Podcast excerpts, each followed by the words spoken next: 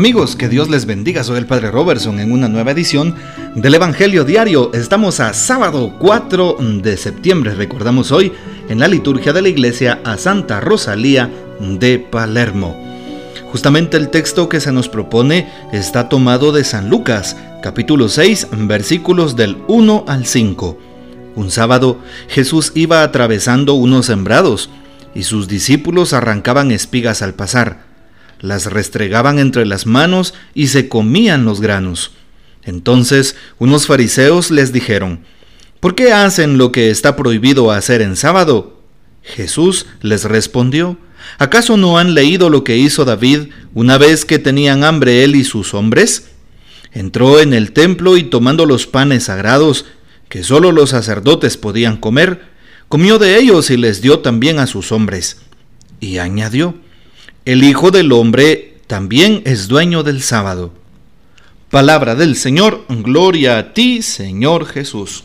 Muy bien, ¿qué podemos hablar al respecto de este texto? Importante saber que el gran Shabbat, el sábado, era un día importantísimo para el pueblo judío en tiempos de Jesús y todavía hasta el día de hoy sigue siendo un día muy pero muy importante en la fe judía. De tal manera que el sábado es como el día domingo para los cristianos.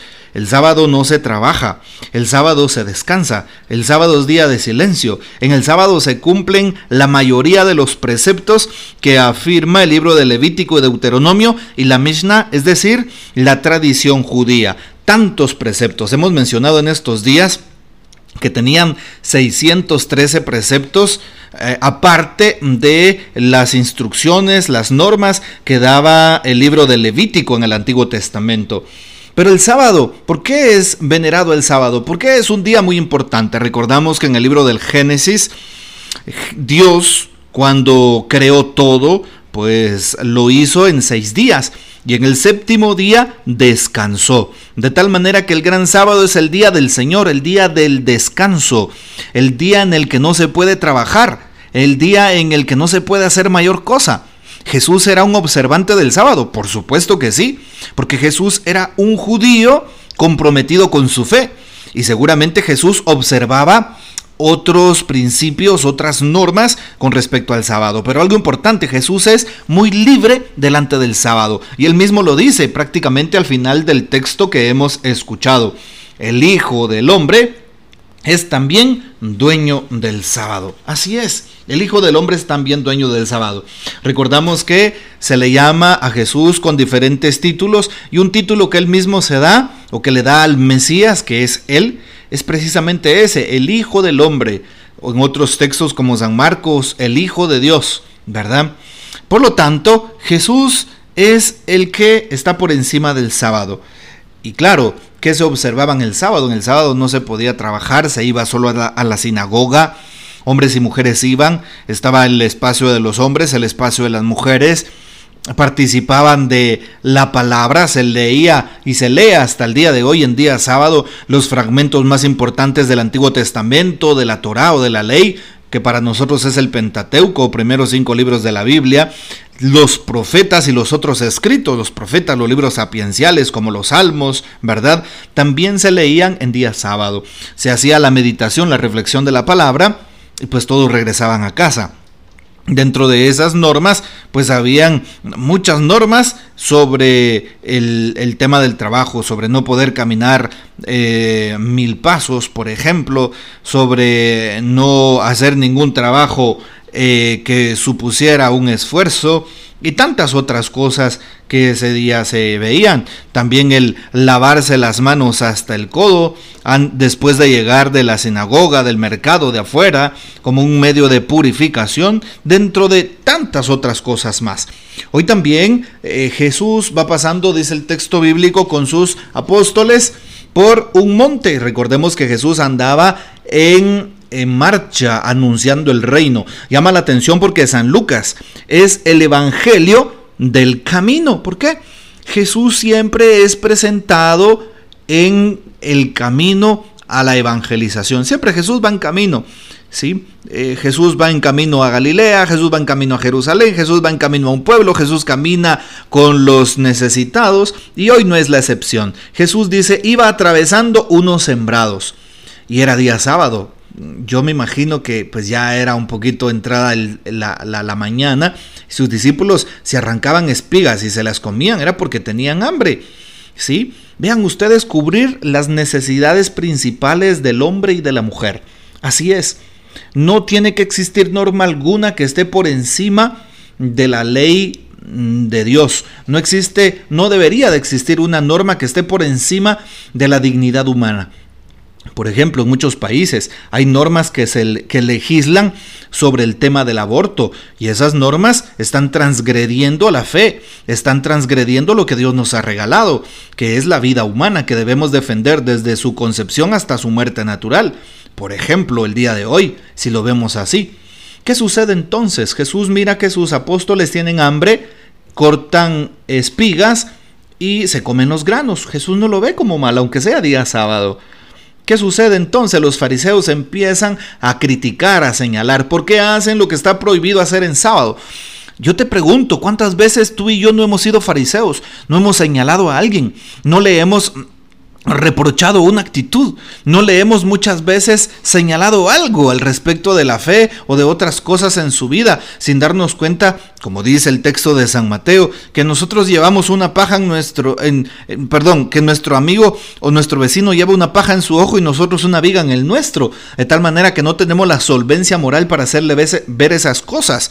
¿Cómo podemos decirle a alguien, oye, ¿por qué estás en adulterio si la primera persona que estoy en adulterio soy yo en mi matrimonio? Oye, ¿por qué estás diciendo mentiras o criticando al prójimo? Yo soy la primera persona que critico a mi familia, que critico a mis vecinos, a mis amigos, a mi comunidad, a mi propia iglesia. ¿Cómo puedo hacer, cómo puedo hacer eso? Los fariseos empezaron a, a señalar cabalmente estas actitudes. ¿Por qué hacen en sábado lo que está prohibido hacer? ¿Qué les dice Jesús? Vean cómo Jesús saca a la luz un texto del Antiguo Testamento en donde se nos manifiesta que David y sus hombres entraron al templo. Era día sábado, tenían hambre y tomó de aquellos panes consagrados que precisamente solo, solamente los eh, sacerdotes podían, podían comer. Y le da, le da a sus hombres y comen y se sacian. ¿Por qué? Porque primero que nada está la salud humana. Algo importante dentro de las prioridades de humanas, dentro de las necesidades primarias, está el hambre, el comer. Bueno, y David comió, sació su hambre. Luego vendrá lo demás. Peor hubiera sido que esos panes se quedaran ahí, se, eh, se, pusieran mohosos, se descompusieran. Y David, por, por guardar la ley del sábado, no puedo comer esos panes, Dios mío, bueno, me muero de hambre. No puede ser. Jesús dice, primero la dignidad del hombre y de la mujer, después viene la norma. ¿Por qué? Porque el, hombre, el sábado se hizo para el hombre y no el hombre para el sábado. Y aquí Jesús lo tiene bien claro.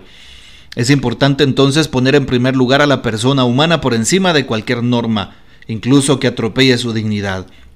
Importante saber que nosotros lo hacemos de esa manera en nuestra iglesia y lo defendemos con radicalidad, sabiendo o reconocer que Jesús nos invita precisamente a que observemos la palabra de hoy.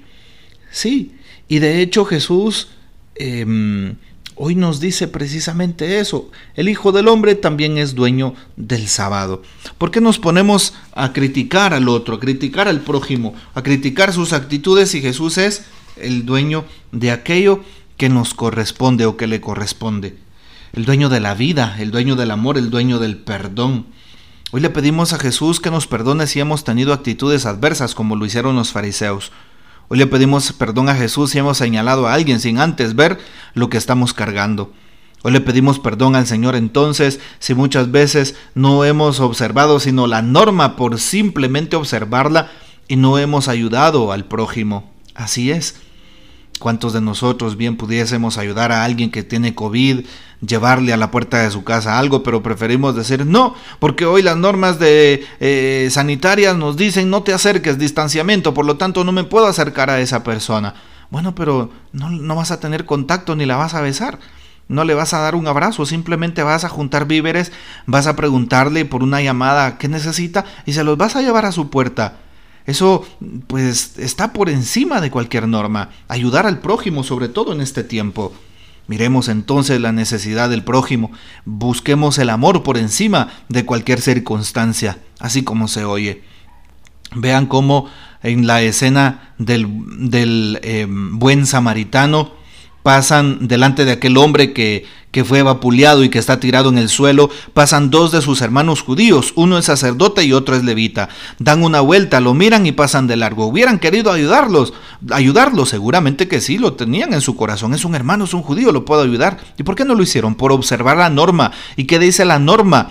Es día sábado y sobre todo este hombre está tirado, tiene sangre, no lo puedo tocar. Si lo toco, toco a un hombre con sangre o a un muerto, quedo impuro, tengo que purificarme. Por lo tanto, no puedo hacer nada, me voy. Vean ustedes qué es lo que hace el samaritano. El samaritano, aunque ese judío era su enemigo, porque no podían, eh, no tenían buenas relaciones las dos culturas, la judía y la samaritana, entonces se llevaban muy mal. ¿Y qué hace aquel hombre? Aquel hombre se despoja de su orgullo, aquel hombre ama a su prójimo, aquel hombre venda sus heridas, aquel hombre hace lo necesario. Pues también nosotros estamos invitados a ver en el otro, aunque sea mi enemigo, aunque sea una persona difícil de llevar o de tratar, ver el rostro de Dios, tratar de, de, tender una mano. Y de esa manera Jesús tendrá misericordia. Y de esa manera el Señor siempre nos va a perdonar.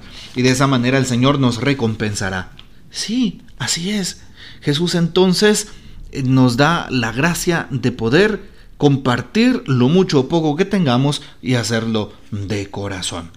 Bueno, pues pidámosle al Señor hoy que este texto nos ayude a reconocer que necesitamos de los demás y los demás también nos necesitan a nosotros y que podamos mm, poner nuestras manos, nuestros pies, nuestro corazón al servicio del reino de Dios.